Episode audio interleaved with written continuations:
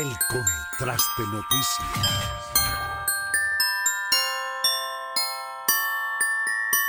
El Contraste Noticias.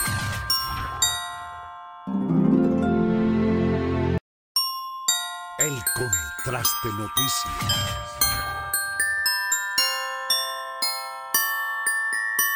El Contraste Noticias.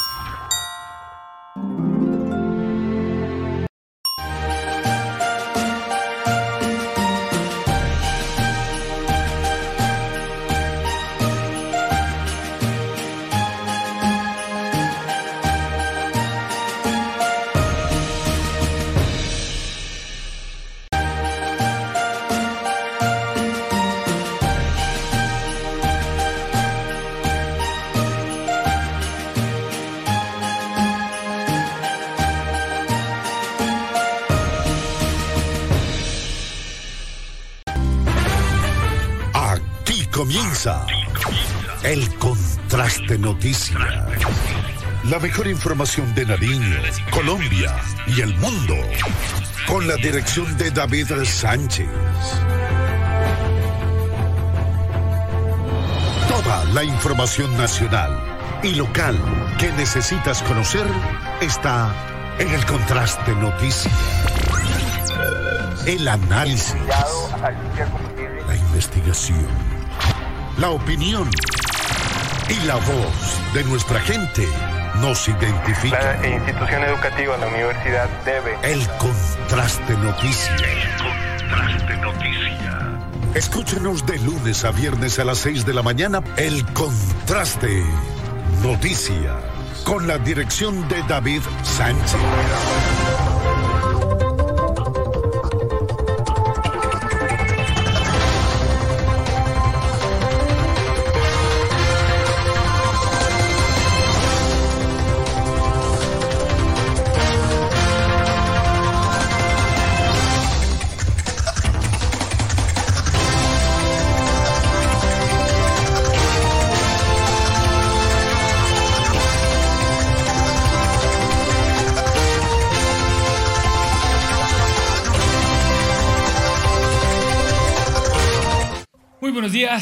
Bienvenidos al Contraste Noticias. Qué gusto estar con ustedes en este jueves 15 de eh, noviembre. Perdón, yo estoy en noviembre todavía no. 15 de diciembre, señoras y señoras.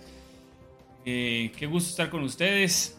De hecho, si somos estrictos, es la última emisión de noticiero como tal de este año 2022. Porque a partir de mañana vamos a tener ya eh, las novenas dirigidas por don José Calvache y su familia. Espero, ya nos va a confirmar si, si va a estar toda la familia como normalmente lo hacen. Sí, nos dice que sí, que bueno, eso sí nos alegra, que es la imagen que queremos mostrar en Navidad de la unión familiar y de todo eh, este hermoso tiempo de Navidad. Así que eh, a partir de mañana, pues obviamente don José Calvache va a estar produciendo la, la novena y haciendo todo lo pertinente que tiene que ver con la novena. Y eh, obviamente vamos, digámoslo así, a variar un poco el horario. En las noches nos vamos a encontrar porque eh, empiezan las novenas. Así que vamos a analizar si hacemos noticiero, el último noticiero mañana o si ya sencillamente este es el último, la última emisión de este año. Así que de verdad agradecerles, de verdad eh, valorar su sintonía, valorar el privilegio que nos regalan de servirles Obviamente el hecho de que no hagamos emisión eh, a esta hora no quiere decir que no sigamos trabajando. De hecho, ustedes van a poder seguir, obviamente, eh, enterándose de toda la información en nuestra página web y en las diferentes plataformas que tenemos disponibles para ustedes. Solo les comento. Pero eh, como ya es costumbre, este es el panorama a esta hora de la mañana en nuestro volcán Galeras, en nuestra ciudad de Pasto. Ustedes pueden ver ahí un día entre eh, nublado y despejado, es, digámoslo así, algo eh, intermedio. No está tan nublado como ayer, que estaba lloviendo hasta ahora, pero tampoco está tan despejado como en algunos días atrás. Así que tome las precauciones pertinentes, abríguese bien, eh, porque está haciendo bastante frío en nuestra ciudad de Pasto. Y hoy vamos a estar hablando de diversos temas. Vamos a estar hablando de tema de salud. Yo ayer quedé sorprendido y le cuento a don José y a nuestros seguidores y a nuestros y a todos aquellos que nos ven a esta hora de la mañana.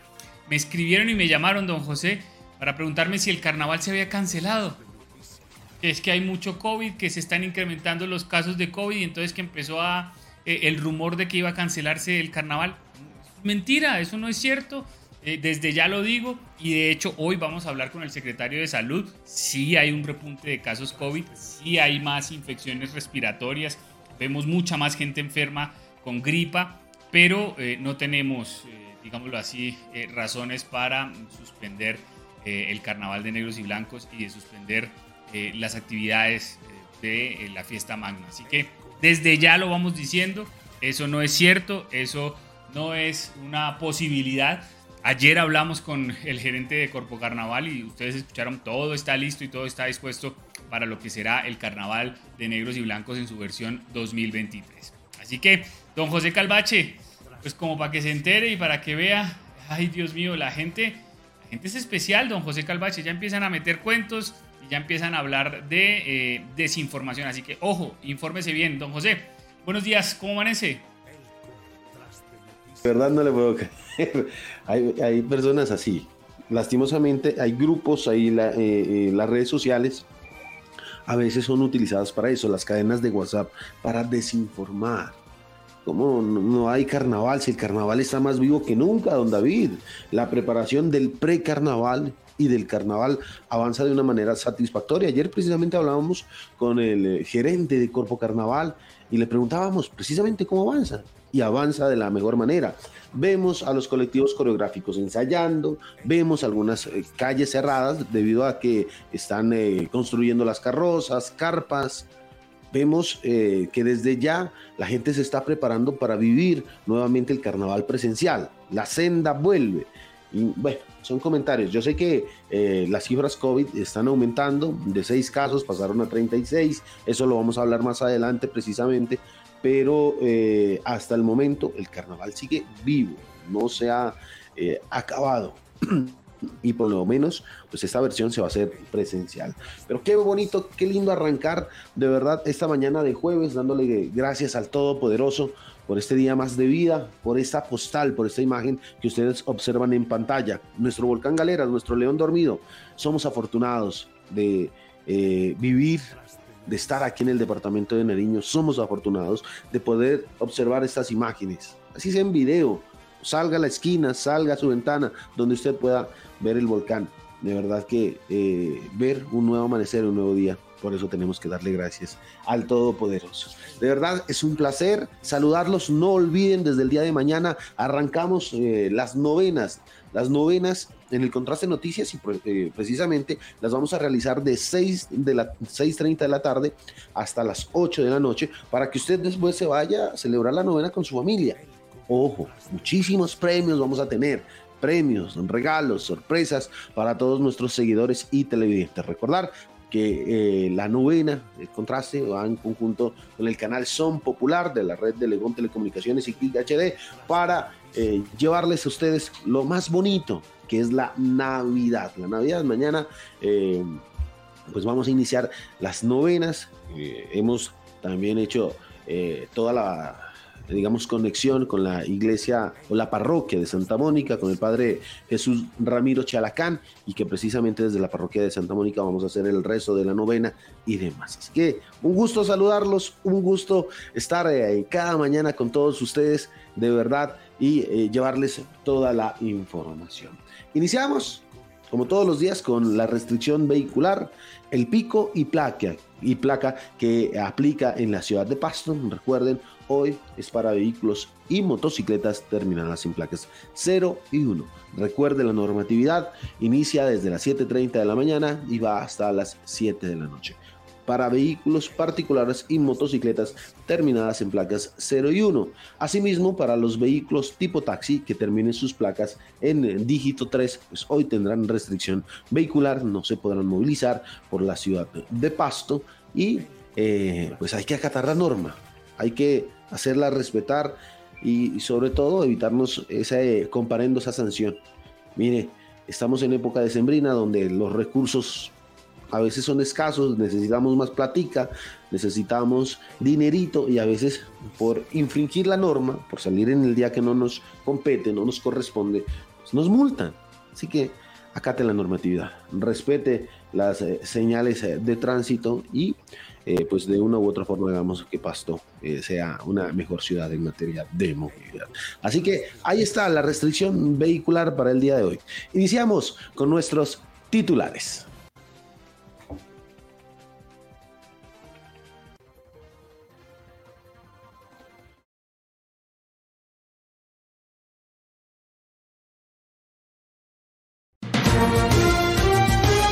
Titulares.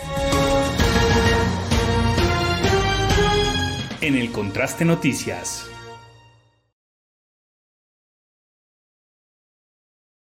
Muy bien, 7 de la mañana con 11 minutos y hay un repunte de, de eh, enfermedades respiratorias y de casos COVID en el municipio de Pasto y en el departamento de Nariño. Sin embargo, esto eh, no quiere decir que se vaya a cancelar el carnaval de negros y blancos. Eso no es cierto y vamos a estar hablando de eso precisamente con las autoridades. Así que muy pendientes porque eh, tiene que cuidarse de la desinformación. El contraste noticias.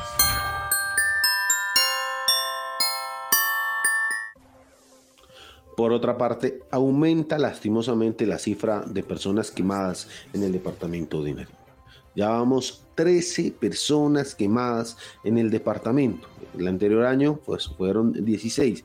Mire que esta situación pues, preocupa a las autoridades, preocupa a las entidades de salud. Un niño en el municipio de Belén es una de las nuevas víctimas de estos artefactos. Precisamente el cuidado de los padres, de los mismos, de los tutores, debe estar presente en esta época de sembrina y evitar, evitar a toda costa que utilicen pólvora más quemados. Lastimosamente, sigue la cifra y sube la cifra en nuestro departamento. El contraste noticias. Por otro lado, se acrecienta la preocupación por eh, el caso de un joven que ingirió licor eh, que no es apto para el, consumo humano y que terminó en la unidad de cuidados intensivos peleando por su vida. Esto fue ingerido en el parque Rumipamba. Infortunadamente las autoridades al menos la administración municipal habla de que esta, este control lo debe realizar la Oficina de Rentas de la Gobernación de Nariño. Ustedes lo escucharon ayer y hasta el momento no hay operativos precisamente para la eh, comercialización o para evitar la comercialización de este tipo de licores. Hasta el momento, y ya lo mencionan a través de comentarios, el Parque Rumipamba sigue con una presencia importante de eh, vendedores de este tipo de hervidos que no cumplen ningún tipo de medida sanitaria y pese a la información que ya se divulga acerca del primer caso de eh, intoxicación por este tipo de alcohol, la gente sigue consumiendo y sigue comprando este tipo de hervidos. El contraste noticias. La Fundación Hospital San Pedro, precisamente el día de ayer, hizo la bendición, la inauguración de una nueva sala de UCI, de unidad de cuidados intensivos. Es la mejor del suroccidente del país que le prestará servicios precisamente a Cauca, Putumayo y todo el departamento de Nariño. Personas de todos los estratos sociales podrán acceder a estas eh, nuevas eh, salas de cuidados intensivos. Precisamente son las más modernas que hay en el suroccidente y que se pondrán en servicio de la comunidad que lo necesite. El contraste noticias. Por otro lado, hay polémica en Colombia frente a la propuesta del gobierno nacional de seleccionar a eh, jóvenes de sectores rurales apartados y con altos índices de violencia para ser nombrados eh, gestores de paz que podrían recibir hasta un millón de pesos. Para muchos una medida que acrecienta la eh, desigualdad, para otros una medida necesaria para regiones apartadas. Lo vamos a hablar, le vamos a contar qué dijo el presidente de la República y cuál es la medida que se está planteando precisamente para eh, estos jóvenes. Pero hay polémica en el país frente a este tipo de anuncios. El contraste noticias. Y eh, sobre todo en esta época de diciembre hay que cuidar las pertenencias. Precisamente algunos videos de cámaras de, seguridad, tanto en Pasto como en Ipiales, eh, nos eh, dejaron en evidencia lo rápido que son algunas personas para robar. Precisamente les vamos a mostrar las imágenes más adelante. En esta época de sembrina, pues hay que tener cuidado, hay que tener cuidado en el momento que sale a la calle, en el momento de que personas ingresan hasta sus locales comerciales.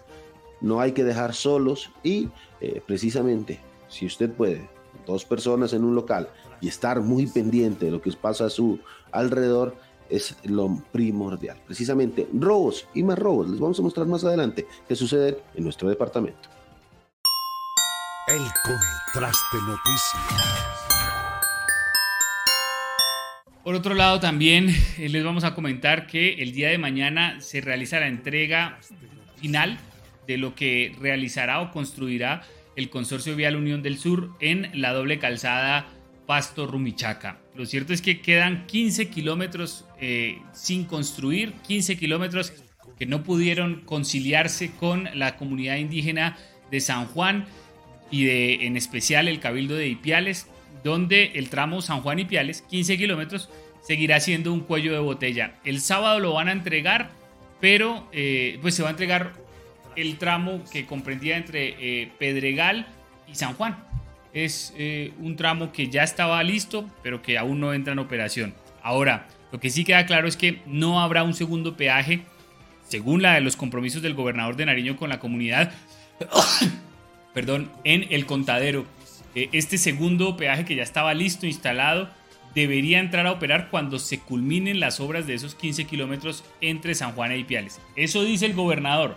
Vamos a ver qué va a pasar este sábado cuando ya inicie la construcción de esta eh, obra, más bien, perdón, la entrega y la puesta en operación de esta obra. Financieramente, eh, según el consorcio, se necesita eh, el cobro del segundo peaje, pero según el gobierno departamental, el compromiso es hasta terminar la obra, no se llevará a cabo el cobro del segundo peaje en la vía Pasto y Piales. Eh, por otro lado, también vamos a registrar infortunadamente la muerte de cinco personas que fueron asesinadas en Orito Putumayo. Hay una recompensa de 40 millones de pesos para información en este sector. También vamos a estar dialogando de un nuevo siniestro vial en el cual eh, una persona quedó herida al ser atropellada por una moto y desafortunadamente, infortunadamente tenemos que decir que murió eh, eh, en, una casa de salud de nuestro municipio.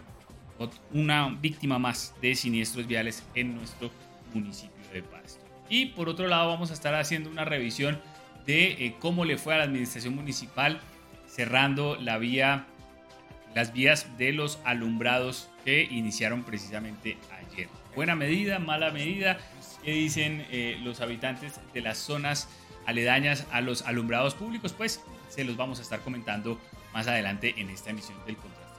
Así que, como siempre, mucho para compartir, mucho para dialogar. Gracias por estar con nosotros. Bienvenidos al Contraste Noticias. El Contraste Noticias. Síguenos por redes sociales como El Contraste.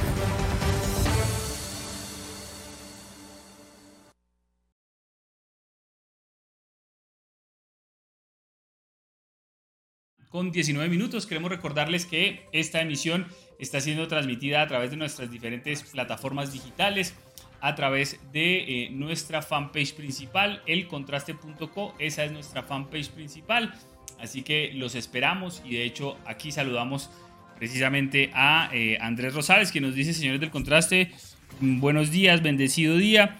¿Qué pasaría con los operativos en el Parque Rumipamba? Como lo decía el secretario de Tránsito, la situación de las bebidas artesanales sigue, como si nada, dice don Andrés. Y Tránsito y Policía, por favor, más controles a las motos con parrillero.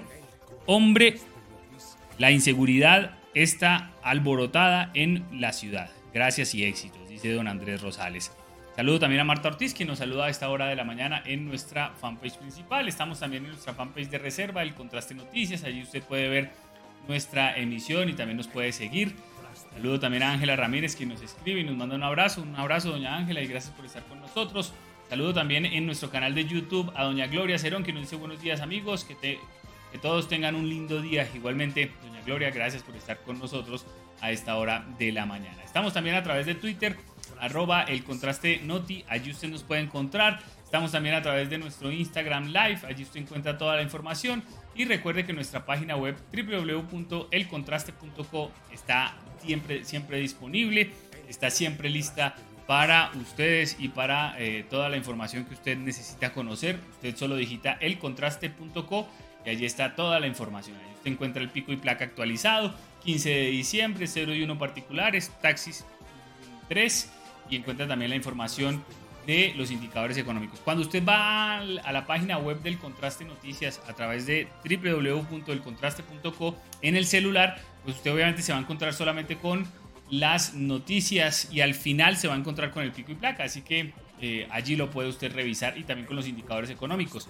Pero recuerde que usted encuentra también el contraste radio, este reproductor que está aquí a mano eh, derecha, a mano, a mano derecha de su pantalla Allí usted lo va a encontrar y allí usted va a poder precisamente escuchar esta emisión aquí, aquí muy, bien, aquí. Usted solo le hace play y puede escuchar el contraste noticias a través del contraste radio. Así que los esperamos. Gracias por estar con nosotros. Iniciamos entonces con el desarrollo de toda la información a esta hora de la mañana, cuando ya son las 7 de la mañana, 21 minutos. La información en el Contraste Noticias. Muy bien, 7 de la mañana, 22 minutos. Don José Calvache, mucho para contarles, mucho para dialogar a esta hora de la mañana. También ya estamos esperando a nuestro invitado, al doctor Javier Andrés Ruano. Don José Calvache. Sí, don David, pero vamos a iniciar precisamente hasta que llegue nuestro invitado eh, a nuestra sala virtual. Vamos a hablar de quemados, don David. Qué triste que eh, tengamos que decir que se aumenta la cifra de personas quemadas en el departamento de Nariño. Y precisamente ya son 13, 13 personas las que se han visto involucradas en eh, manejar artefactos explosivos con pólvora y que han resultado lesionadas. No todos, algunas personas también en calidad de eh, pues, personas que están mirando, que están tirando pólvora y de un momento a otro pues resultan lesionadas, transeúntes, otros que van pasando y resultan lesionados. Así que, don David, precisamente en el último reporte que ha dado a conocer eh, el Instituto Departamental de Salud, habla de 13 personas, habla de 6 adultos y 7 niños. Ojo, 6 adultos y 7 niños los que han resultado eh, quemadas en esta Navidad en este fin de año. Recordar que en el 2021 eh, el departamento de Nariño ocupó eh, a nivel nacional el primer lugar por lesionados en el 2021. Y creo, don David, que lastimosamente lo vamos a volver a ocupar nuevamente. Mire, seis adultos, siete niños. Y es que según el último reporte que nos ha dado a conocer el Instituto, el Instituto Departamental de Salud, en Tumaco se presentan tres personas lesionadas, dos adultos, un menor de edad. De igual manera, en Belén, eh, un adulto y un menor de edad. Ayer, precisamente, este caso del municipio de Belén, fue trasladado el menor hasta el hospital Eduardo Santos del municipio de La Unión y de allí tuvo que ser trasladado hasta el hospital infantil Los Ángeles, según lo que nos manifestaban. Las quemaduras, las heridas del menor de edad eran considerables y eh, pues precisamente tuvo que ser trasladado hasta aquí la ciudad de Pasto. Un niño, un menor de edad, fue eh, una de las nuevas víctimas, uno de los nuevos lesionados. En, el municipio de Ipiales, un menor de edad, en el municipio de Mayama, un menor de edad. En Pasto aumenta también la cifra de lesionados con pólvora, pasamos eh, de uno, dos personas ya en el municipio de Pasto, en la Unión 1, y en Policarpa, El Charco y Maguipa ya pues un menor de edad. Cada uno, en cada municipio, un menor de edad ha resultado lesionado. En, total, 13 personas, 6 adultos, 7 niños los que han sido lesionados. Y es que, mire, eh, don David, precisamente estamos en el puesto sexto a nivel nacional. Bogotá, eh, con la cifra de más casos de personas que han sido lesionadas con 40, Antioquia 34, Cundinamarca 16, Cauca 15, de igual manera Magdalena, Córdoba, Atlántico con 14 lesionados y le sigue el departamento de Nariño con 13. Así que hay que tener mucho cuidado. Por más campañas que se vengan realizando, por más campañas que hagan las autoridades, pues sencillamente no aprendemos, no aprendemos. Eh, y hay que eh, también decir que de, los, de las 13 personas lesionadas, de las 13, pues todos son hombres prácticamente, menores de edad y adultos son hombres y que hay que tener muy, muy en cuenta esta situación. Y miren, y vamos a hacer un comparativo rápidamente, un comparativo entre el 2021 y 2022, precisamente entre diciembre del 2021 y enero de 2022. En eh, el departamento de Nariño se presentaron 16 personas quemadas. Hablo del año pasado. Ahora bien, en los casos actuales vamos 13 personas lesionadas. Si bien hay una disminución, un porcentaje de variación, eh, varía, pues sencillamente hay que esperar fechas álgidas como el 24, fechas como el 31, donde la persona, las personas utilizan gran cantidad de polvo. Mire, 13 hasta el momento, 13 personas lesionadas. Aumenta cada vez eh, la cifra de quemados. Y es que no aprendemos, don David, amigos seguidores, no aprendemos. Por más esfuerzos que hagan las autoridades, por más incautaciones, según lo que en Pasto la Policía Metropolitana, en Nariño la Policía Departamental, Policía de Carreteras, hacen esfuerzos por evitar la comercialización de pólvora, sencillamente personas eh, se dan las formas de venderla a través de redes sociales, a través de estados eh, y personas que van deambulando, vendedores de a pie que te van ofreciendo pólvora. Yo creo que don David, precisamente la policía, la administración debe hacer una campaña aún más fuerte, no eh, el simple flyer y el, el simple comercial, sino de llegarle a la comunidad, sensibilizar a la comunidad, que lleguen hasta los distintos sectores, hacer un barrido donde son las zonas más complicadas, donde más utilizan pólvora, y allí dar una capacitación, no sé, hacer un ejercicio que la comunidad aprenda. Pero hasta que no lo pasa, pues no se aprende. Eso es triste. Y es que el pasado 7 de Velitas fue eh, de verdad uno de los días donde más se utiliza pólvora. Así que tenemos que tener muchísimo más cuidado. Evitar que nuestros niños, los menores de edad, utilicen la pólvora. Y evitarnos, qué, feo ir un 24 a, un hospital, un 31, a pasarla allá. Porque sinceramente, y a veces la necesidad pues, eh, de utilizar estos artículos, pues prima. Así que aumenta la cifra en el departamento de Nariño por lesionados con pólvora. La información en el Contraste Noticias. Muy bien, 7 de la mañana con 28 minutos. Ya está con nosotros el eh, señor secretario de eh, Salud del municipio de Pasto. Hablamos del doctor Javier Andrés Ruano. Doctor Ruano, buenos días y eh, inicio de una vez con una pregunta. Comentaba al inicio de este espacio, ayer me llamaron a preguntar si era cierto que se iba a cancelar el carnaval de negros y blancos porque tenemos un repunte de casos COVID y que, pesar que se, que se cancela. Y yo no sé de dónde sale esta información y por qué se empieza a replicar. Eh, doctor Javier, buenos días. ¿Y es así? ¿Estamos tan mal? ¿Hay un repunte de casos COVID? ¿Se ha planteado esa posibilidad? Buenos días. A todas las personas que nos acompañan en el contraste, muchas gracias por el espacio. No tenía idea que se estaba mencionando este comentario, pero obviamente es falso. En este momento tenemos un incremento de casos en todo el mundo y en todo el país. En Pasto la misma situación. Pasamos de no tener casos, una semana tuvimos uno, la siguiente seis, la siguiente diez, la siguiente treinta y tres, y en la contabilización que llevábamos hasta el día de ayer teníamos 36. Cada semana se ha venido presentando un leve incremento. Por supuesto, en el análisis que hizo el Comité Técnico Científico del Ministerio de Salud, estableció que no era necesario hasta el momento tomar medidas adicionales ni uso de tapabocas a excepción de los tres puntos que ya sabemos todos los ciudadanos que debemos colocarnos, que es el transporte, cualquier tipo de transporte, en, en instituciones prestadoras de servicios de salud, clínicas, hospitales, centros médicos, centros de salud, puestos de salud y también es necesario en hogares geriátricos donde se atienden adultos mayores.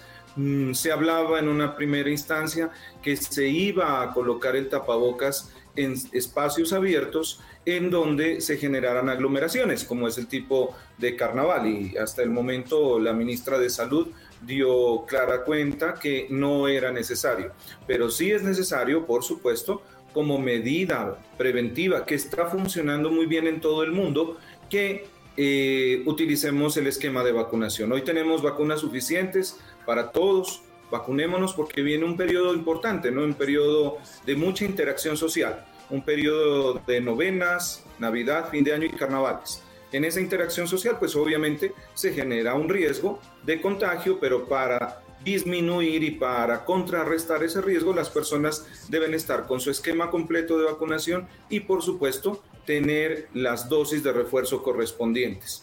Vacunas suficientes, puntos de vacunación suficientes, abiertos de lunes a domingo, en zona urbana, en zona rural. No hay excusa para no vacunarse, hay que seguir haciendo lo, lo propio y con eso vamos a estar tranquilos. Obviamente, si se genera alguna medida adicional, los primeros que estaremos interesados en comunicarla a cualquier ciudadano y a todos los ciudadanos del municipio de Pasto será desde la Secretaría de Salud. Ahora, doctor Ruano, con los buenos días, precisamente usted dice no hay excusas para la vacunación. Los horarios siguen normal, usted lo decía, los puntos de vacunación. Eh, ¿Qué puntos están habilitados hoy en día en la ciudad de Pasto? Bueno, hoy tenemos puntos habilitados en zona rural, en el Encano, La Laguna, Genoy y Catambuco.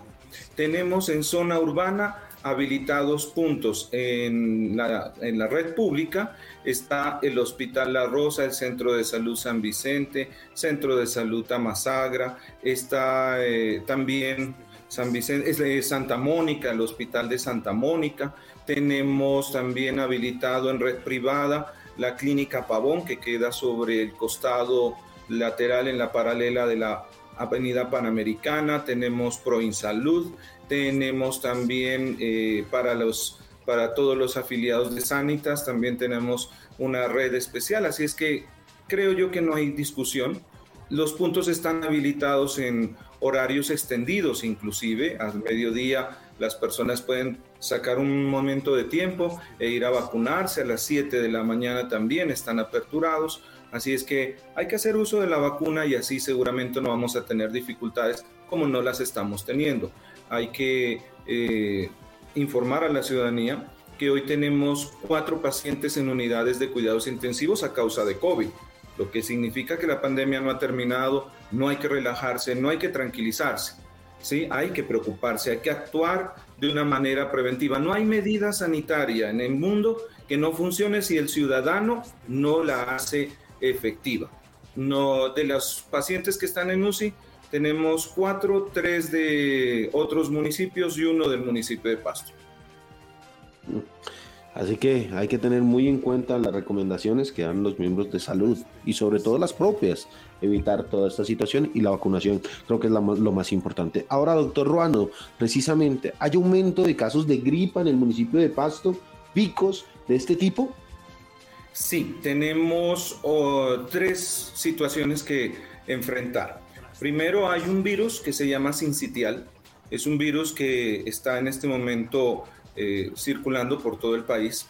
Está el virus de la influenza, el de siempre en todo el territorio en esta época, eh, una época fría, cambios climáticos, está también presente y por supuesto está presente COVID. Sí tenemos un incremento. Eh, por supuesto, ante cualquier sospecha, le rogamos que asistan al servicio de urgencias más cercano para que les tomen la prueba y se aíslen. También es importante la recomendación que si alguien está sintomático respiratorio, que está estornudando, tosiendo, tiene eh, flemas en garganta, tiene la garganta irritada, utilice tapabocas para salir a la calle, si es que lo necesita. Si no, manténgase aislado en casa, no salga de casa. Pero si tiene que salir por una circunstancia extrema, por favor colóquese tapabocas para evitar contagiar a los demás.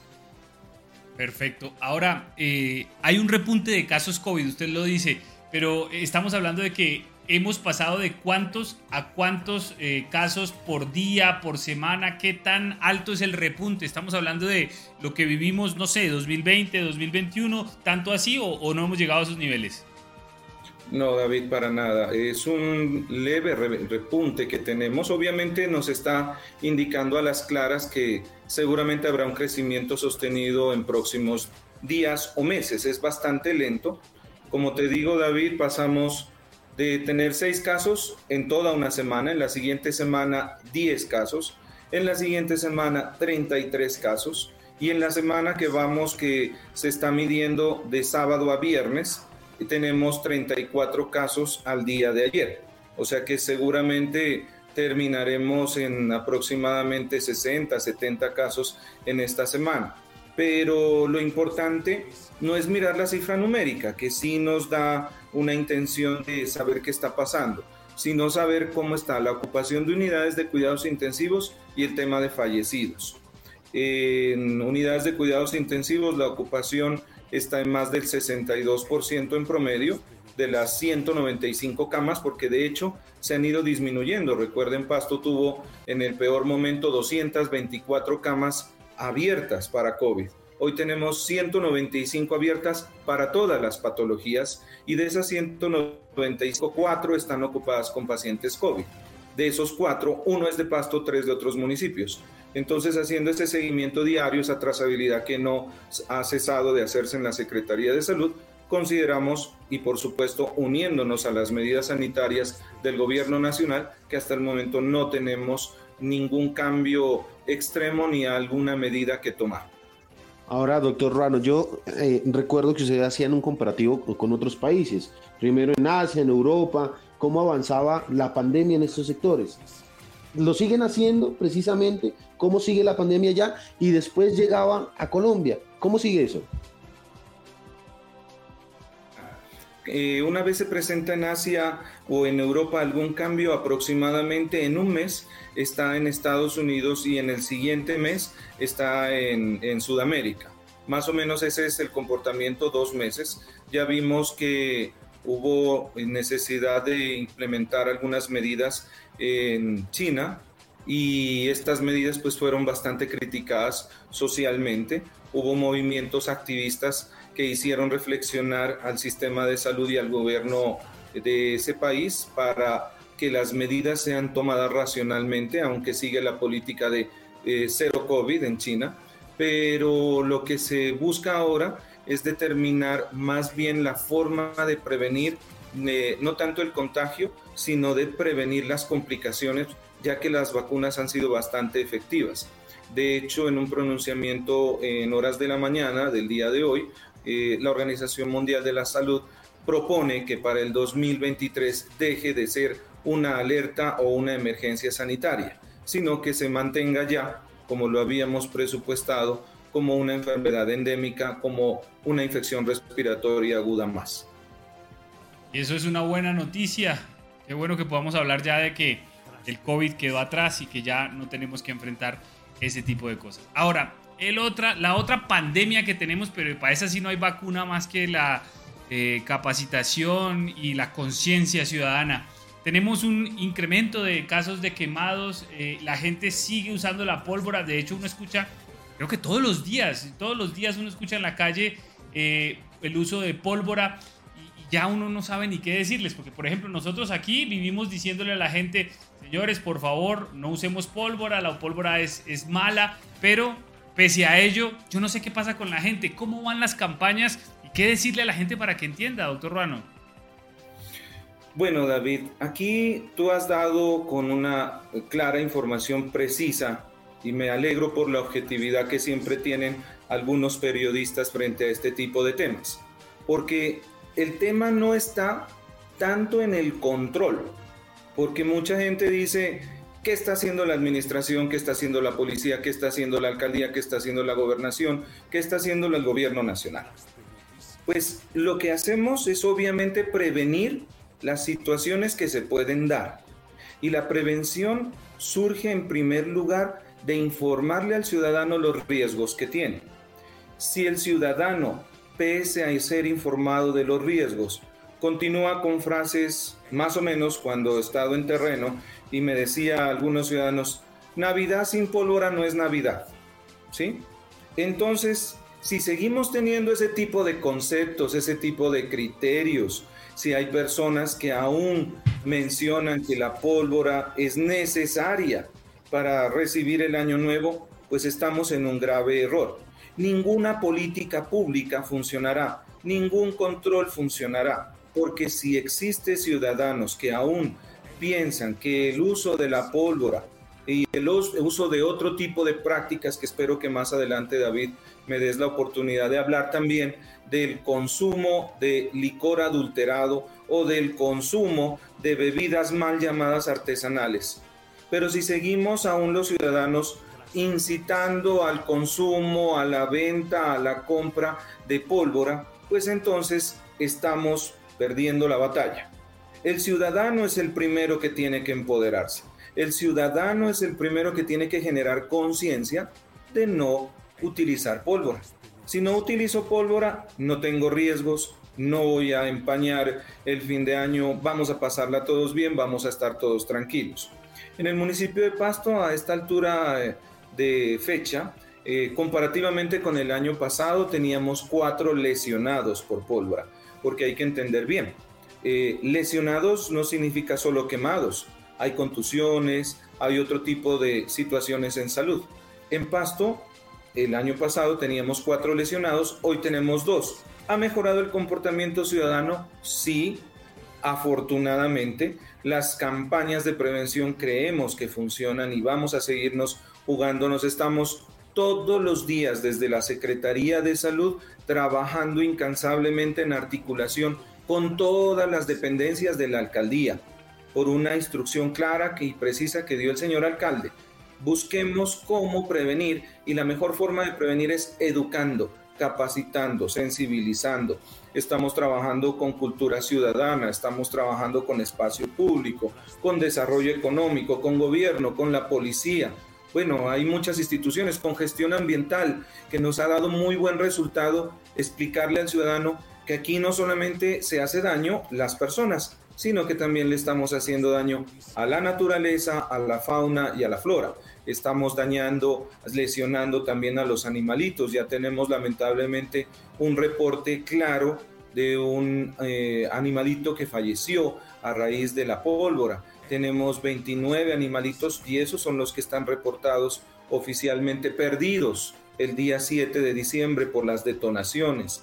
Entonces, tenemos muchos de esos elementos que empezarlos a comprender. Es fácil para todos entender que la pólvora nos está generando un daño. Y lo que nos genera un daño, pues simplemente me protejo contra el daño, no lo utilizo. Toda la razón, doctor Ruano. A veces somos muy necios en el momento de utilizarla. Y, esa es la frase típica. Diciembre sin pólvora no es diciembre. Ahora, doctor Ruano, muchas personas que se lesionan pues no asisten al médico. Lastimosamente dejan pasar los días, es decir, del 7 de velitas al día de hoy, algunas personas todavía tienen lesiones y no van, eso se infecta y por no eh, llegar al hospital. Recomendaciones si se llegase a dar una lesión por pólvora. Que nos sucedió con el segundo caso del lesionado.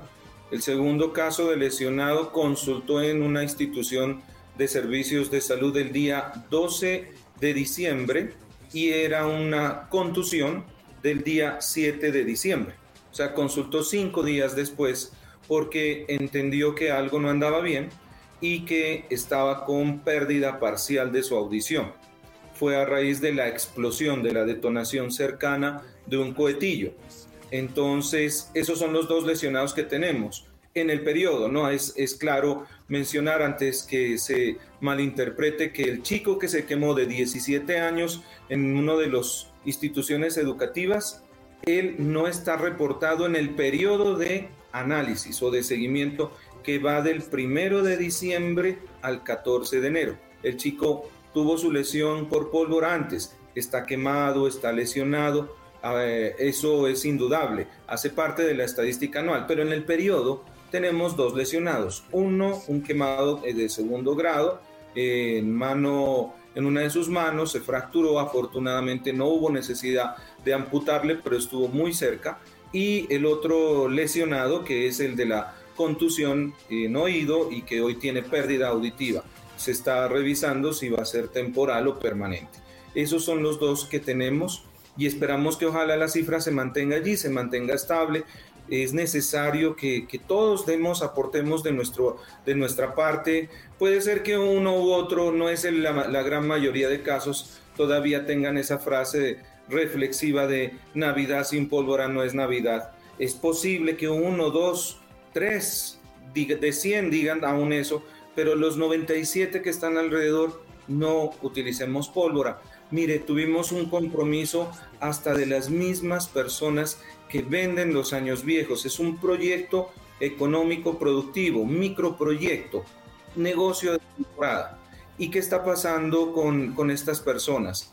Fueron claros, nosotros nos adherimos a esta iniciativa de la alcaldía. Nosotros no vamos a vender pólvora y queremos que las autoridades nos ayuden a que el sitio donde vamos a estar esté despejado, esté seguro.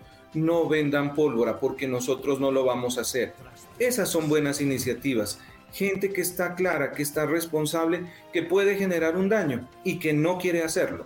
Pero recuerden que si hay alguien que compra algo ilegal, algo ilícito, pues hace parte del mismo delito.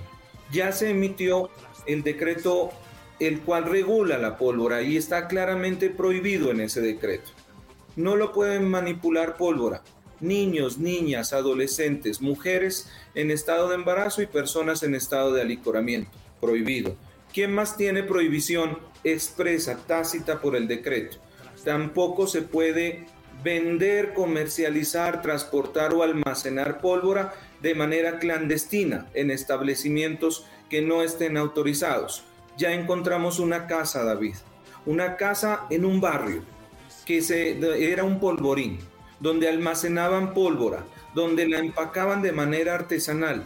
Pudo haber pasado una tragedia en nuestra ciudad, porque personas estaban almacenando pólvora en casa, al lado de la casa de cualquiera de nosotros, y no nos habíamos dado cuenta que eso pasaba. Una explosión pudo haberse dado de grandes dimensiones. Si una papa pequeña termina quemando y casi que mutilando una mano. Imagínense bultos de pólvora lo que hubieran podido hacer. Tema es muy delicado. Ahora, eh, doctor Ruano, cambiamos de tema y hay un tema que preocupa mucho y es más, hay hasta gente que piensa que es cuento, que es carreta, que, que no, no es cierto lo que, lo que informamos y lo que estamos comentando. ¿Qué fue lo que sucedió y cuál es el estado de la persona que, fruto de ingerir un denominado licor artesanal, pues está en cuidados intensivos? Primero, ¿esa información es cierta? Si es así. Y segundo, eh, ¿en qué estado está y qué se está planteando precisamente para eh, enfrentar este flagelo que infortunadamente ahora se le suma a toda la dificultad que tenemos en nuestro territorio, doctor Ruano? Bueno, David, ahí hay que hacer varias precisiones y es un tema que te agradezco porque está muy vigente, está muy eh, interesada la ciudadanía, cosa que nos alegra. En primer lugar, se dio una información frente a que eran siete las personas que estaban intoxicadas.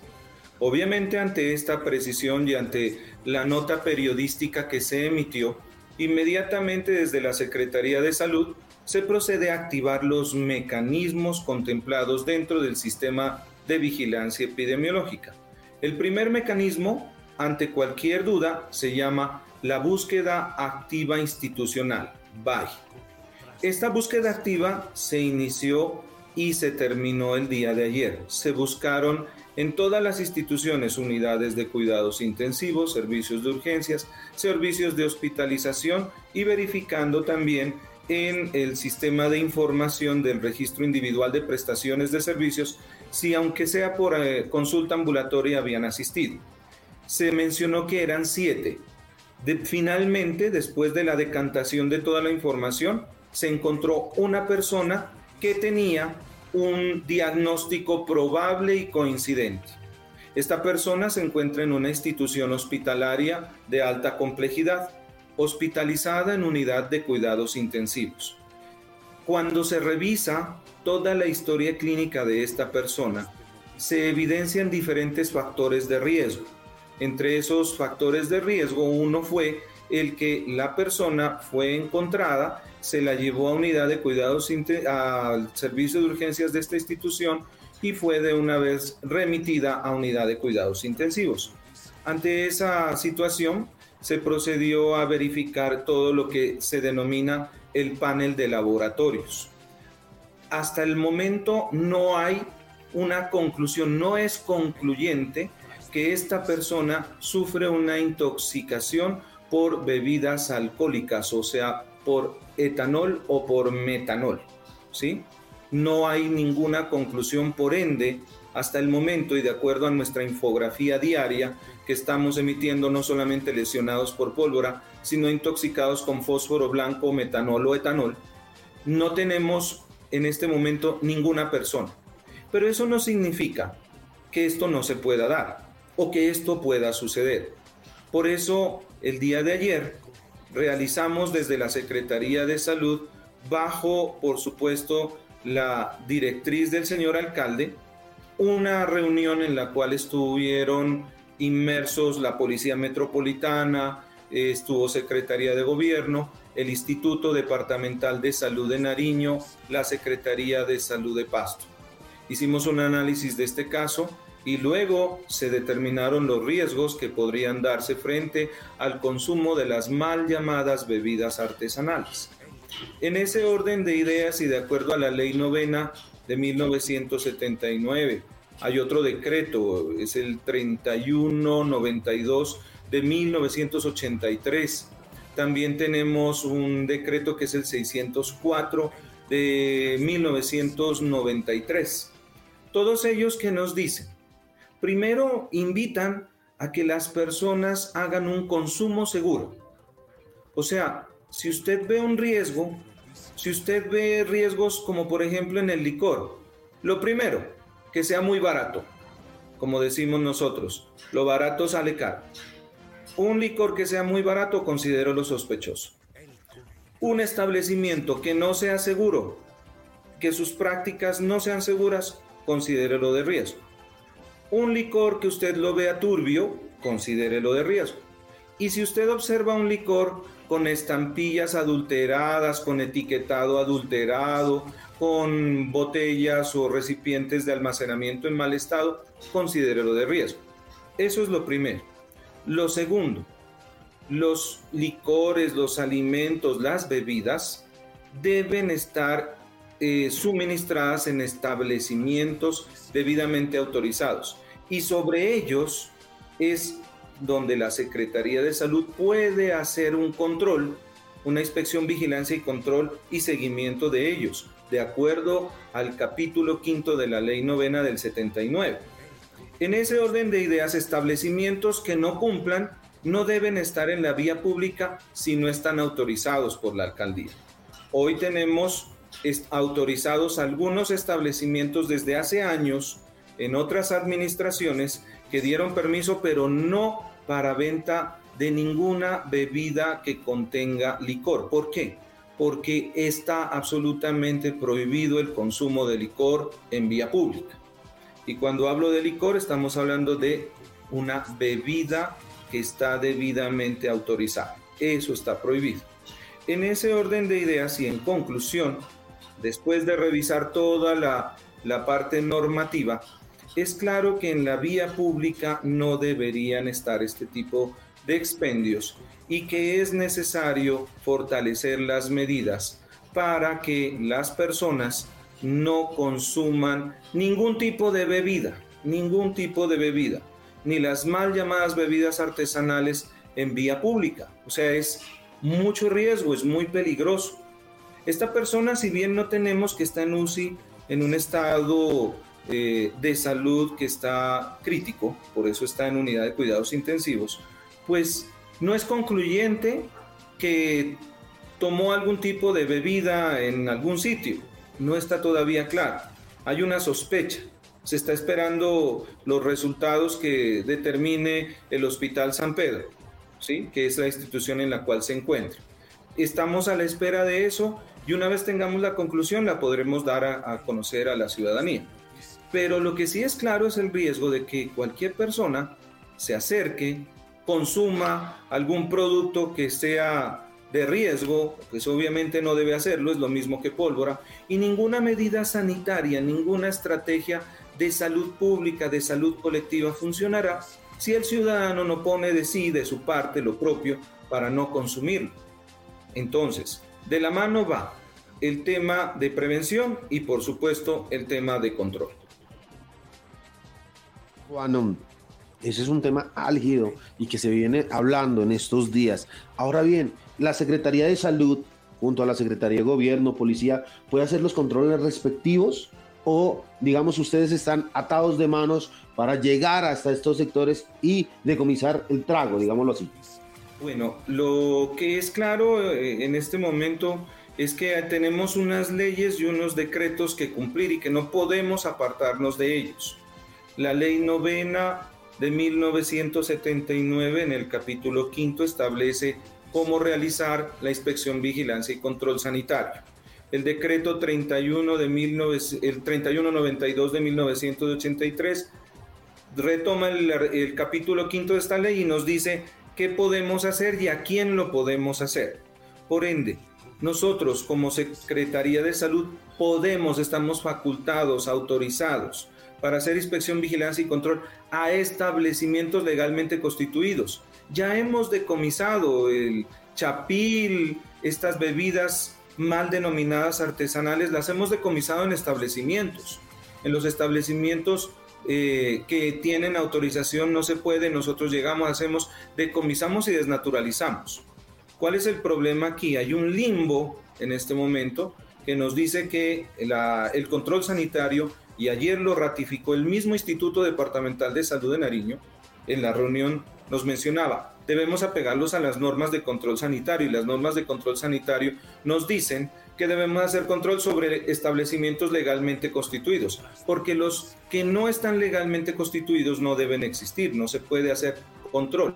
Y ese es el control sanitario, porque hay otros tipos de controles, el control policivo, el control de espacio público, el control gubernamental, entonces cada quien hacemos lo que nos corresponde.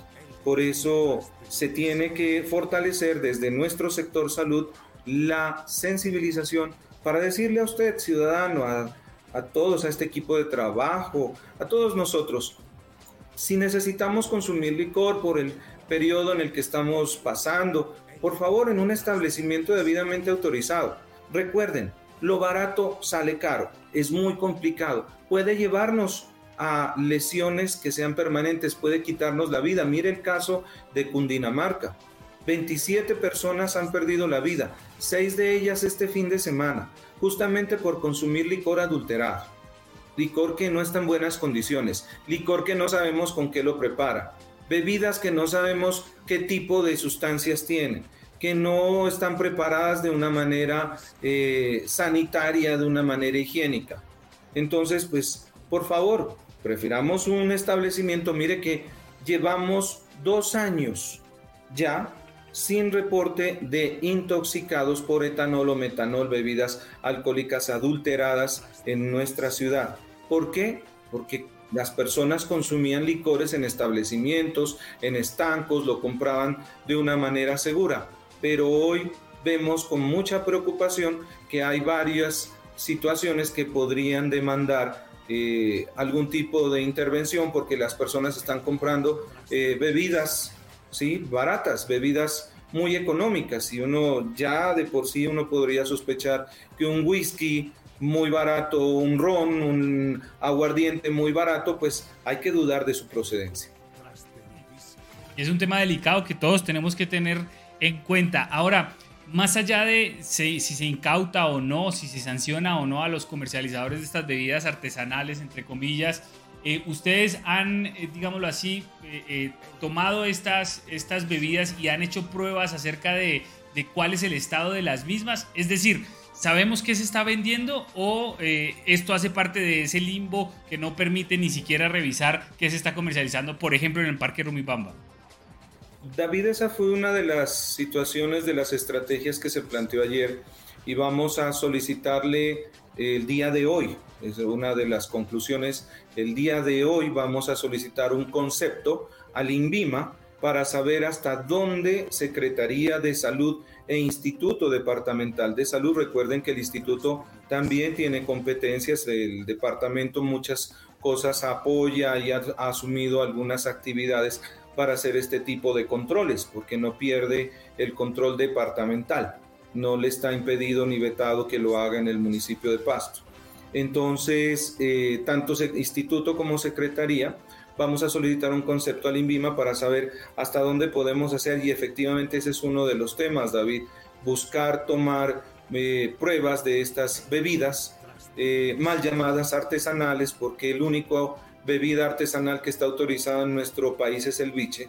Entonces, eh, tomar unas muestras y saber de qué están compuestos y explicarle a la ciudadanía con esos componentes a los riesgos que se somete. Eso también lo, lo estamos analizando. Perfecto, pues doctor Javier Andrés Ruano, le agradecemos mucho su tiempo. Qué bueno poder aclarar sobre todo, bueno, tantos temas que empiezan a, darse y en esta época de tanto movimiento y de tanta festividad, pues es fácil desinformar frente a todo. Y qué bueno poderlo confirmar y eh, desmentir de manera directa con usted. Así que de verdad muchas gracias por su tiempo y vamos a estar pendientes del resultado de, los análisis que se le haga a este joven que está en cuidados intensivos y eh, de las medidas también que se tomen frente a al menos probar o analizar qué se está vendiendo en el Parque Rumipamba. Gracias por su tiempo y estamos pendientes, doctor Ruano. David, muchísimas gracias a ti, me alegro mucho que tengas un enfoque objetivo que se consulte a la fuente primaria, que obviamente cuando tengamos la información, como siempre lo ha hecho la Secretaría de Salud, la informará independiente de cuál sean los resultados, porque ese es nuestro deber, esa es nuestra función ciudadana y eso es lo que continuaremos haciendo. Como les digo, se informó de siete, se encontró uno coincidente, este, esta persona eh, mirando los registros de historia clínica aún no es conclusivo, se está a la espera del panel de resultados del laboratorio clínico y una vez tengamos eso, inmediatamente lo comunicaremos a la ciudadanía. Pero hasta el momento no es conclusivo el caso, tal como lo determinamos en la reunión de ayer con el Instituto Departamental de Salud de Nariño.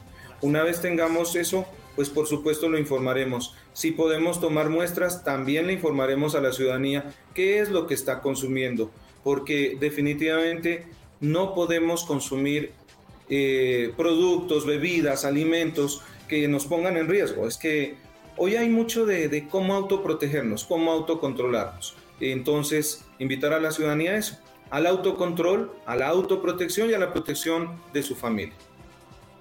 Yo creo que eso es clave más allá de cualquier análisis. Que tengan buen día y muchas gracias. Muchas gracias, David. Un buen día. Buen día, muy bien. Allí está entonces. Es responsabilidad de cada uno cuidarse, protegerse no es concluyente, pero tampoco se descarta. Así que a tener cuidado, eh, a evitar consumir, eh, sobre todo licor, en lugares públicos sin ningún tipo de eh, registro sanitario ni ningún tipo de cuidado de salubridad. Así que tengan mucho cuidado a la hora de salir a, comprar y a, y a, ingerir en cualquier lugar. no es recomendable hay riesgos para la salud, riesgos que terminan costándole mucho. Así que ojalá y usted pueda evitar este tipo de consumos en la calle, porque al final pues terminamos, eh, digámoslo así, afectados todos, familiares, amigos, personas cercanas y todos. Así que a cuidarse mucho porque el tema es muy complejo. 8 eh, de la mañana, 4 minutos. Queremos recordarles eh, nuestra invitación Harmony eh, Café Restaurante. Esto está ubicado en el sector de las cuadras en nuestro municipio de Pasto. Allí usted puede disfrutar de eh, tres ambientes eh, espléndidos para disfrutar de un buen rato. Puede disfrutar de unos alimentos únicos preparados con toda la garantía, hablando de precisamente de salubridad y de seguridad. Y eh, puede también disfrutar de eh, unas bebidas con los debidos registros y con los debidos cuidados, precisamente por lo que hablamos. Harmony Café Restaurante está ubicado en la carrera 31B, número 19A27. Así que los esperamos en Harmony y que disfruten de eh, un ambiente único para que la pasen bien y para que disfruten de esta época de fin de año. Hay platos especiales para esta época y, bueno, Realmente tienen que vivirlo. Así que con esto eh, iniciamos nuestra pausa comercial y ya regresamos. Que la estrella de Belén nos ilumine en esta Navidad. Para que la paz y el amor nos rodeen junto a nuestros seres queridos. Y que cada día del nuevo año esté presente la prosperidad. Para nuestras empresas afiliadas y todos sus trabajadores, una feliz Navidad. Una feliz Navidad. Una feliz Navidad. Son los deseos de Confamiliar de Nariño.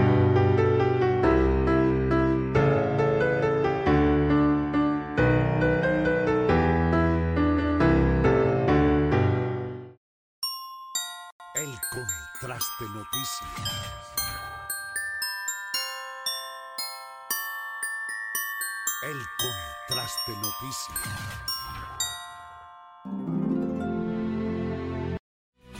Cuídalos, son tuyos. 130 paraderos cubiertos que brindarán organización, seguridad y más comodidad.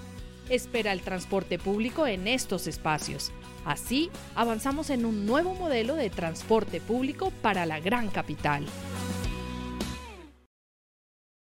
El contraste noticias.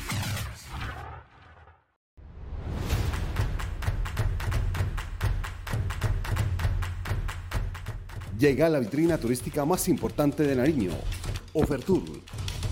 Pasto Ciudad Creativa Destino Turístico. Más de 100 stands, emprendimientos, artesanías, galerías de arte y mucho más. Ciudad invitada, Ibarra, Ecuador. Te esperamos del 13 al 17 de diciembre en la Casona Taminango. Invitan Cámara de Comercio y Alcaldía de Pasto.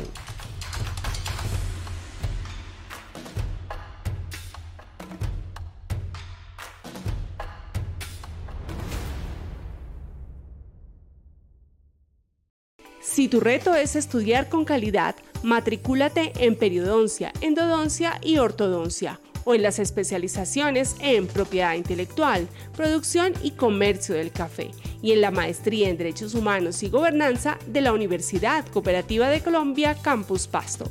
Más información 317-884-8948 www.ucc.edu.co Vigilada Mineducación. El contraste noticias.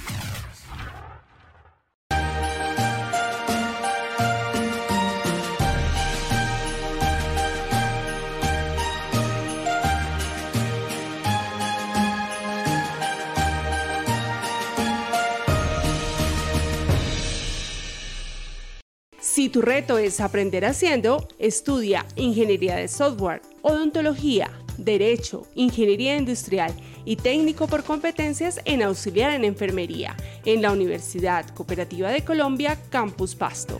Más información 317-884-8948 www.ucc.edu.co Vigilada Mineducación.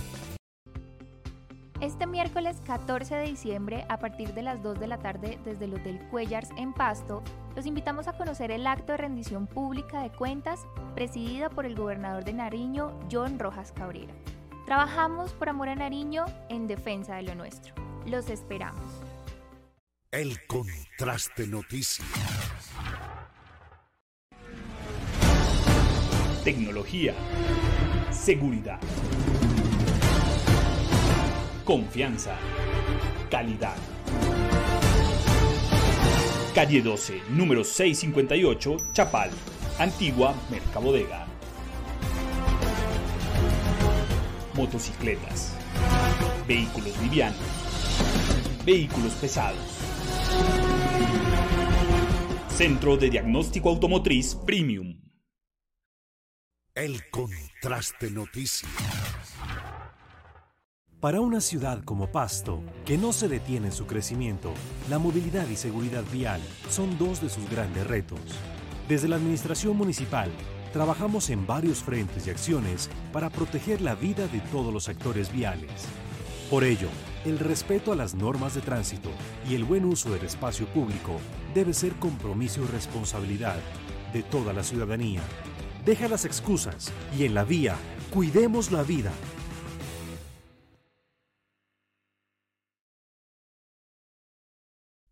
En el municipio de Pasto, 46 personas murieron en siniestros viales entre enero y agosto de 2022. 17 de los fallecidos fueron motociclistas, 5 acompañantes de moto y en 14 casos, las víctimas fatales fueron peatones. Muévete con responsabilidad, llega a tu destino de manera segura y en la vía abraza la vida. Secretaría de Tránsito y Transporte, Alcaldía de Pasto, Pasto la gran capital. El contraste noticias.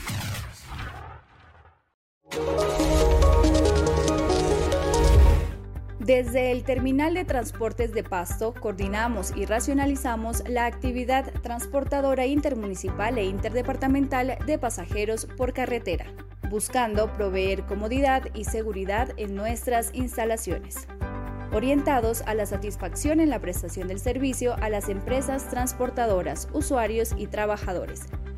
Recuerda que operamos las 24 horas del día, los 7 días de la semana.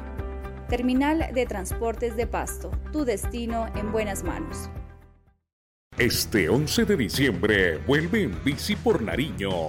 Vamos a pedalear la travesía Las Ánimas por los caminos ancestrales del municipio de La Cruz y San Pablo. ¿Qué esperas para escribirte?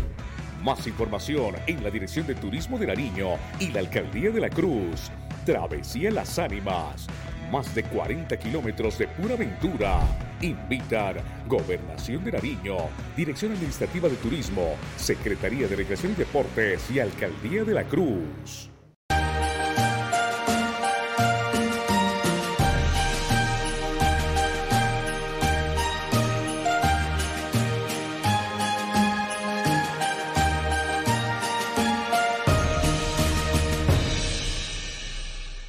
8 de la mañana con 11 minutos. Continuamos con el desarrollo de la información y precisamente hablando del Hospital San Pedro, ayer se realizó la presentación eh, de eh, una, nuevo, una nueva sala de cuidados intensivos que pone al servicio de la comunidad el Hospital San Pedro. Pero de verdad que da orgullo que en nuestra ciudad existan instalaciones como las que fueron presentadas ayer para la comunidad y para la prestación del servicio de, todos los nariñenses, de todos los eh, habitantes de Putumayo y también del Cauca, porque esto es, eh, la calidad es tal que de verdad eh, cada vez somos más referencia para el suroccidente colombiano. Pues don José Calvache, de verdad, de lo mejor que hay, no sé si en el país, pero por lo menos en el suroccidente, de verdad que un orgullo.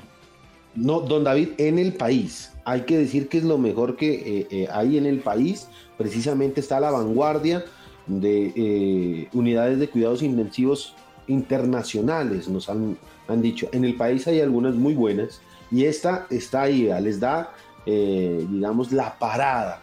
Precisamente ayer se hizo la presentación de la nueva sala, la unidad de cuidados intensivos del de, eh, Hospital San Pedro, de la Fundación Hospital San Pedro, que fue construida en el bloque B, en un cuarto piso, y que a uno, don David, precisamente ayer que estuve por allá, lo deja con la boca abierta.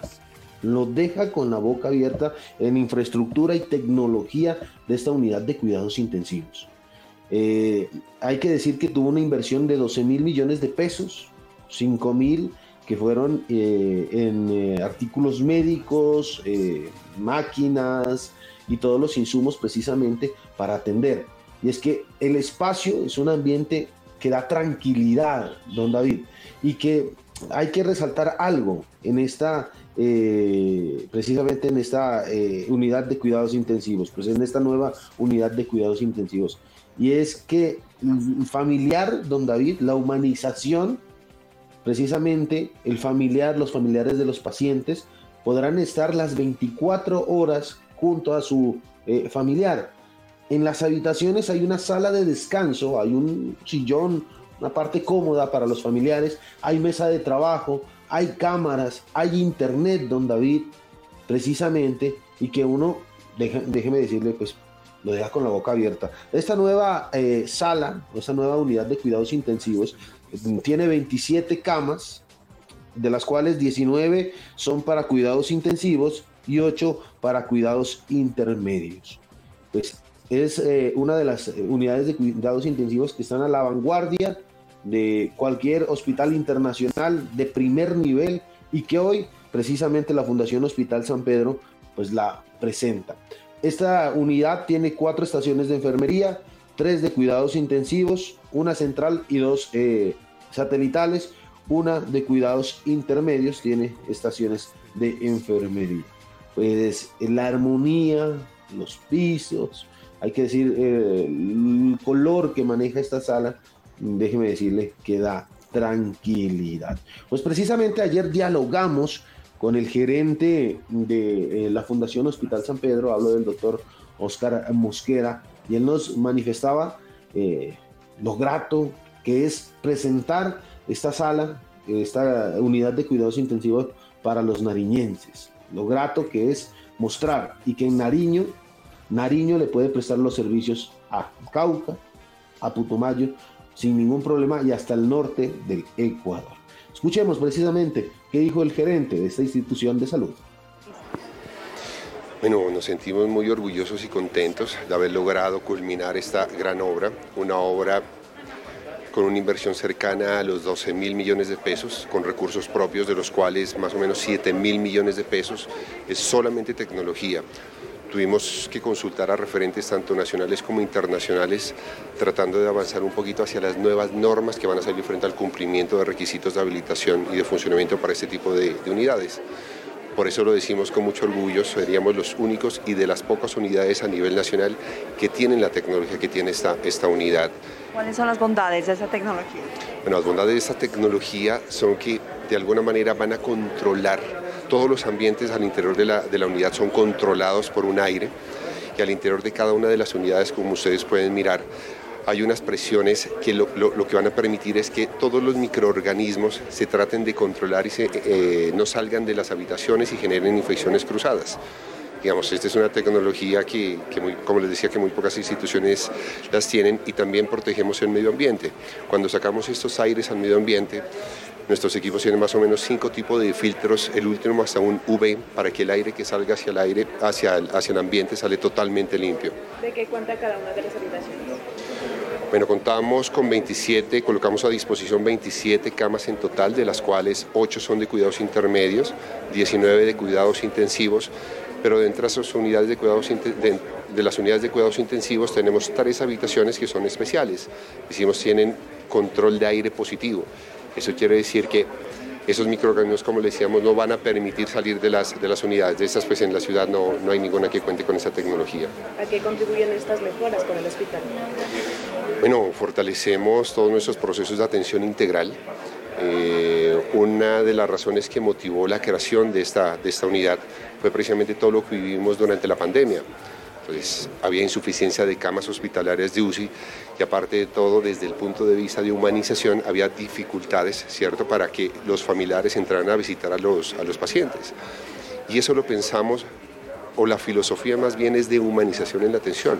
Por eso los familiares pueden acceder, pueden estar presentes 24 horas al día al pie de su, de su paciente o de su familiar acompañándolo. Ustedes pueden ver en las habitaciones que hay un espacio específico para ellos, en donde pueden también trabajar de manera directa sin desligar sus actividades laborales. Hay un espacio para que ellos puedan trabajar dentro del hospital. Muchas gracias.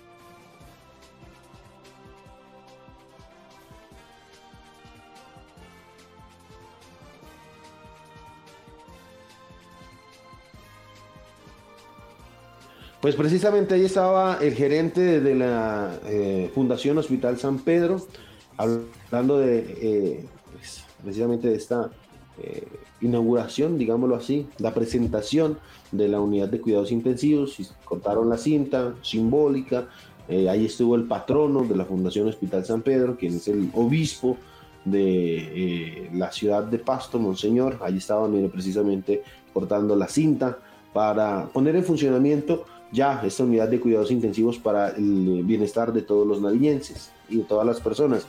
Y es que, don David, yo le preguntaba, bueno, eh, al gerente, ¿esta unidad es para personas de estrato 5, 6, 7? Porque pareciera, por el tipo de acabados y el tipo de, formas eh, que, que, hicieron en la misma institución, pues pareciera que fuese para un estrato alto. Le, le decía yo. Y él me decía, no, mire, este es para todas las personas que necesiten la unidad de cuidados intensivos todas, absolutamente todas, de todo tipo de estrato, uno, dos, tres. Dijo, lo importante es la salud de los nariñenses.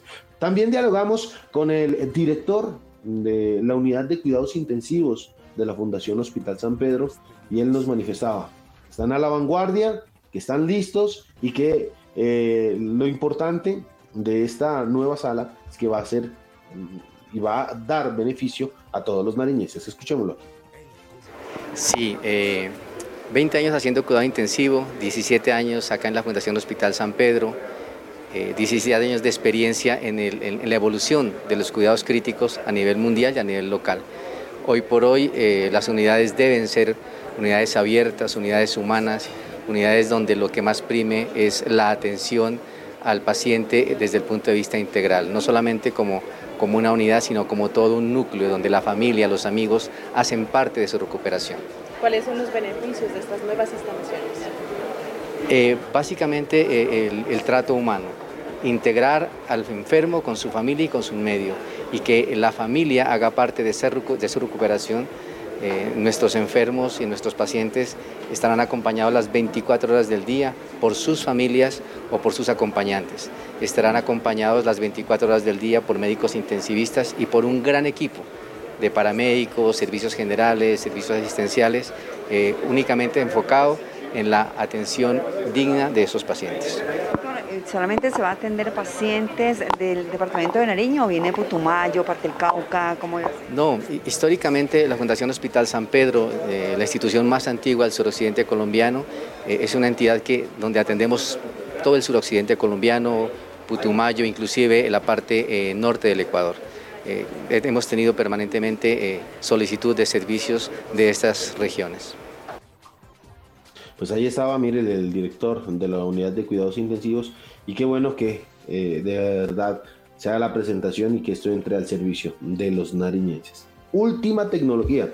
Don David nunca había visto una unidad de este tipo en eh, nuestro departamento y qué bueno, qué bueno que esté aquí en la ciudad de Pasto. Qué bueno que esté aquí en la ciudad de Pasto. Con esta información vamos a hacer nuestra segunda pausa comercial. Luego de la pausa comercial venimos a mostrarle hurtos en Pasto, en Ipiales. No se salvan. Los locales comerciales hay que tenerles ojo, ojo en todos lados. Pausa comercial, ya regresamos. Que la estrella de Belén nos ilumine en esta Navidad. Para que la paz y el amor nos rodeen junto a nuestros seres queridos. Y que cada día del nuevo año esté presente la prosperidad. Para nuestras empresas afiliadas y todos sus trabajadores, una feliz Navidad. Una feliz Navidad. Una feliz Navidad. Son los deseos de Confamiliar de Nariño.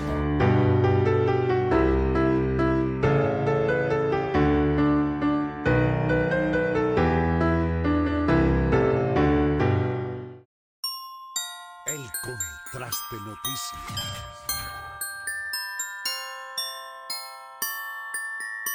El contraste noticias.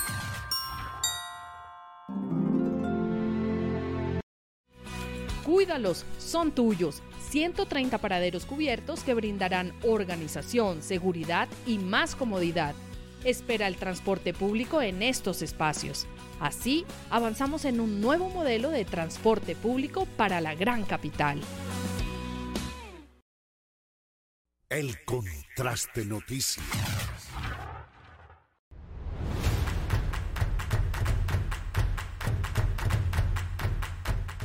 Llega la vitrina turística más importante de Nariño, Ofertur. Pasto Ciudad Cativa Destino Turístico. Más de 100 stands, emprendimientos, artesanías, galerías de arte y mucho más. Ciudad invitada, Ibarra, Ecuador. Te esperamos del 13 al 17 de diciembre en la Casona Taminango. Invitan Cámara de Comercio y Alcaldía de Pasto.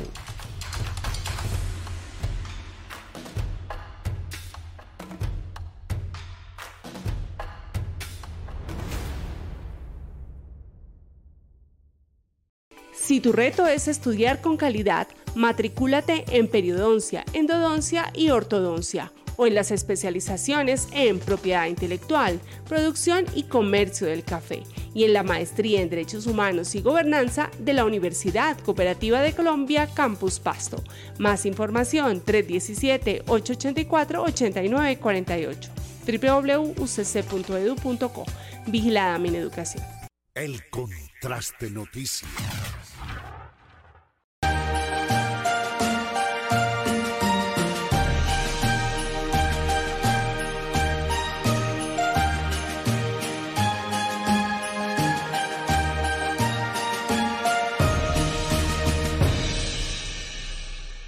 Si tu reto es aprender haciendo, estudia ingeniería de software, odontología, derecho, ingeniería industrial y técnico por competencias en auxiliar en enfermería en la Universidad Cooperativa de Colombia, Campus Pasto. Más información 317-884-8948 www.ucc.edu.co Vigilada Mineducación. Este miércoles 14 de diciembre, a partir de las 2 de la tarde desde el Hotel Cuellars en Pasto, los invitamos a conocer el acto de rendición pública de cuentas presidida por el gobernador de Nariño, John Rojas Cabrera. Trabajamos por amor a Nariño en defensa de lo nuestro. Los esperamos. El contraste noticias. Tecnología. Seguridad. Confianza. Calidad. Calle 12, número 658, Chapal, Antigua Mercabodega. Motocicletas. Vehículos livianos. Vehículos pesados. Centro de Diagnóstico Automotriz Premium. El contraste noticias. Para una ciudad como Pasto, que no se detiene en su crecimiento, la movilidad y seguridad vial son dos de sus grandes retos. Desde la Administración Municipal, trabajamos en varios frentes y acciones para proteger la vida de todos los actores viales. Por ello, el respeto a las normas de tránsito y el buen uso del espacio público debe ser compromiso y responsabilidad de toda la ciudadanía. Deja las excusas y en la vía, cuidemos la vida.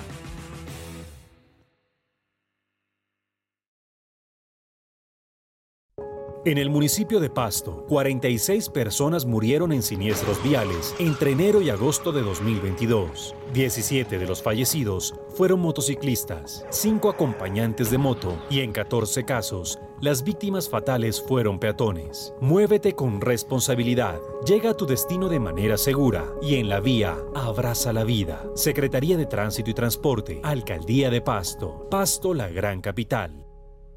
El contraste noticias.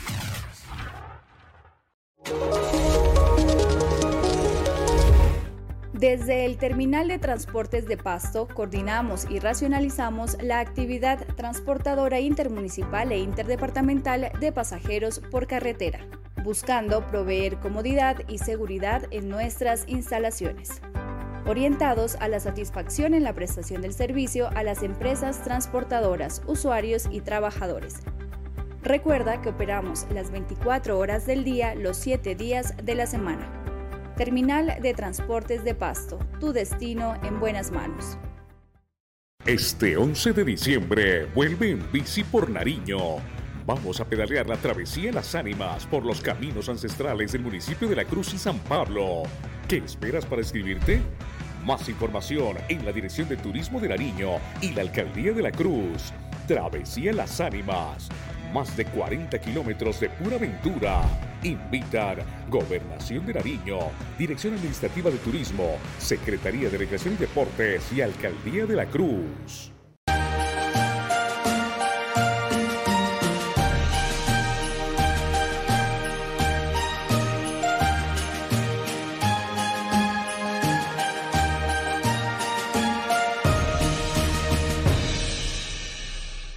Muy bien, 8 de la mañana con 29 minutos. Don José Calvache, para finalizar esta emisión del Contraste Noticias, infortunadamente tenemos que mostrar robos, hurtos, bueno, eh, situaciones que son la constante en nuestra ciudad y en nuestro departamento, porque ojo, no solo es pasto, ¿no, don José? Efectivamente, don David, les vamos a mostrar unos videos de cámaras de seguridad donde dejan evidencia Primero, el robo de un local comercial, donde esto sucedió aquí en la ciudad de Pasto y le vamos a mostrar precisamente las imágenes en, un momento. Que a veces, mire, los, las personas que atienden los locales comerciales, los propietarios del mismo, eh, tienen varias eh, eh, cositas que hacer, bajan la guardia por momentos y aquí es donde aprovechan los dueños del ajeno. Pues precisamente, mire, se trata de una pareja y una menor de edad. Están instrum eh, se me fue la palabra, don David.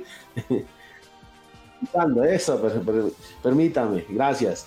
Eh, le decía a los menores de edad, la situación es que, mire, entra un hombre, entretienen al vendedor, le hacen eh, algunas preguntas, mientras la mujer que está con la niña en la parte posterior se acerca a una mesa, roba una bolsa que está debajo de una mesa y se marcha.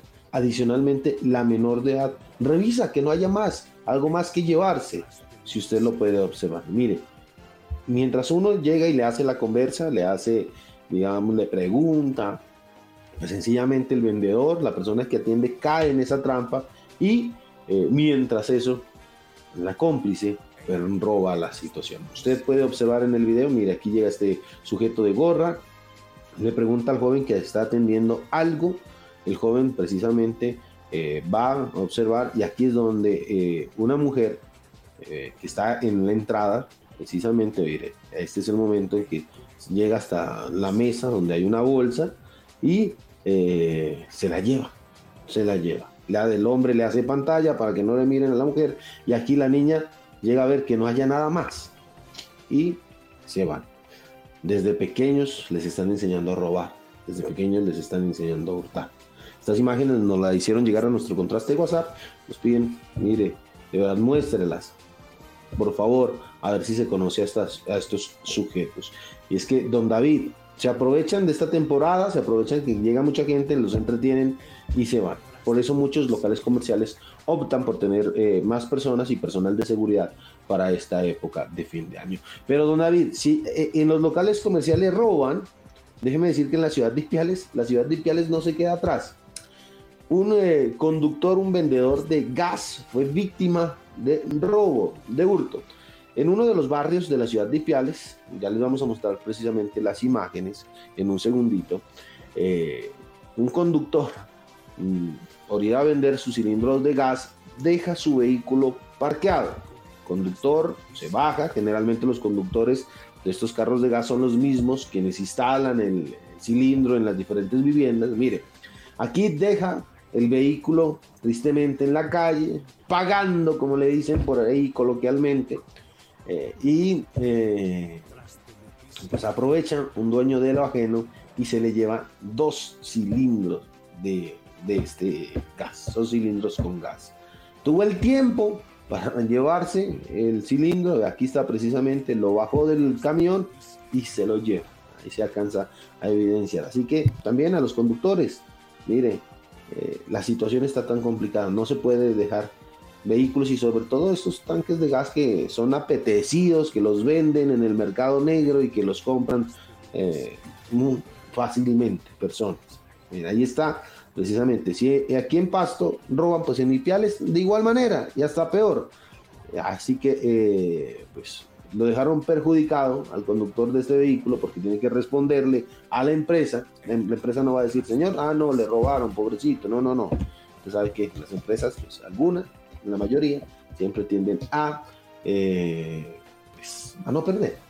Esperar que el conductor no le haya tocado pagar mucho. Así que, mire, se lo lleva de una forma descarada, nadie vio nada y se acaba. Así que, don David, esos son los dos videos de hurtos que queríamos mostrarle aquí en el contraste de noticias. Yo creo que con esto vamos llegando al final de nuestro espacio. Quiero invitarlos precisamente, mañana iniciamos las novenas de Navidad, las novenas que vamos del 16 al 24 de diciembre, del 16 al 23 en el horario de las 6.30 de la tarde a eh, las 8 de la noche y el 24 eh, en el horario de las 3 de la tarde.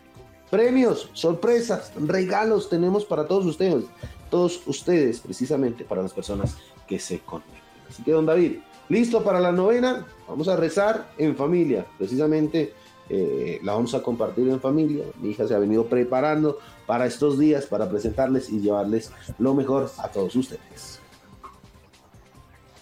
Señor. el día de mañana las seis y media de la tarde, por esta señal, por todas nuestras plataformas digitales, van a poder disfrutar de eh, las novenas, estos nueve días hasta el 24 de diciembre, donde podremos disfrutar de la Navidad. Así que todos cordialmente invitados a eh, compartir con nosotros la novena.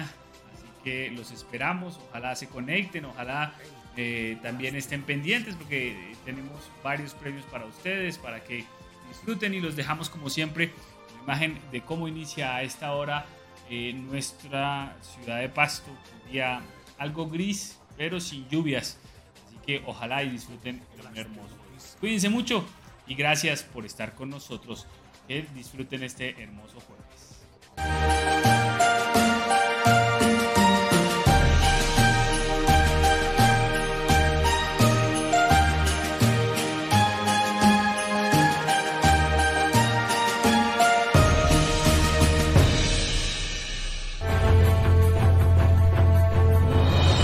La información nacional y local que necesitas conocer está en el Contraste Noticias. El